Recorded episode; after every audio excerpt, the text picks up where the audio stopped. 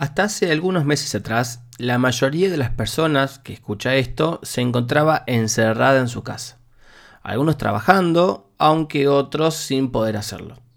Todos tuvimos que adaptarnos de alguna forma a las actividades online.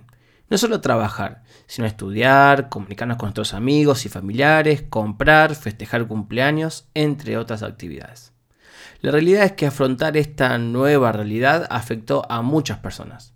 Los psicólogos estuvieron y están aún más ocupados que nunca, ya que las personas se encontraban con cuadros de depresión o estrés.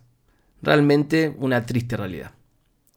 Gracias a que mi trabajo es online y que hace casi 11 años me dedico a lo mismo, trabajar en mi casa no afectó en mucho a lo que hago diariamente. Pero sí conozco a muchas personas que eh, debido a, las actividades online, se han anotado a alguna carrera, han aprovechado a estudiar un idioma, a realizar algún curso de capacitación, a desarrollar algún talento nuevo o un proyecto que tenían estancado hace mucho tiempo. ¿Cuántas cosas productivas se pueden hacer a pesar de la adversidad? Todos tenemos el mismo tiempo disponible. Todos tenemos 86.400 segundos en nuestro día. Eso no cambia. Tú decides qué es lo que puedes hacer con esos segundos. Puedes aprender una nueva habilidad o sentarte a jugar videojuegos. Puedes estudiar inglés para que te ayude en tu futuro laboral o puedes salir de fiesta con tus amigos.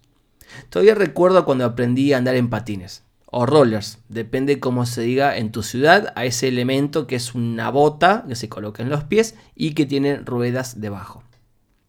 Me los compré, eh, conseguí una alfombra para no resbalarme, la puse delante de la computadora y con un profesor español vía YouTube aprendí a andar en patines.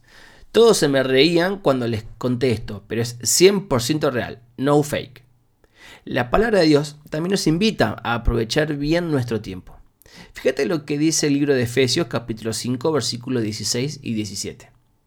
Mirad pues con diligencia cómo andéis no como necios, sino como sabios, aprovechando bien el tiempo porque los días son malos. No sabemos lo que viene mañana, pero amigo, tienes que aprovechar tu tiempo. Pasar el tiempo, eh, estar sin nada, aburrirte, sí, a veces es bueno cuando has estado muchos días a full, pero a veces es momento de colocar la barba en remojo y ponerte a aprovechar el tiempo valioso que Dios te regala en esta tierra. Si este mensaje fue de bendición para tu vida, te invito a que lo compartas. Seguramente hay alguien que lo puede necesitar. Que tengas un bendecido día.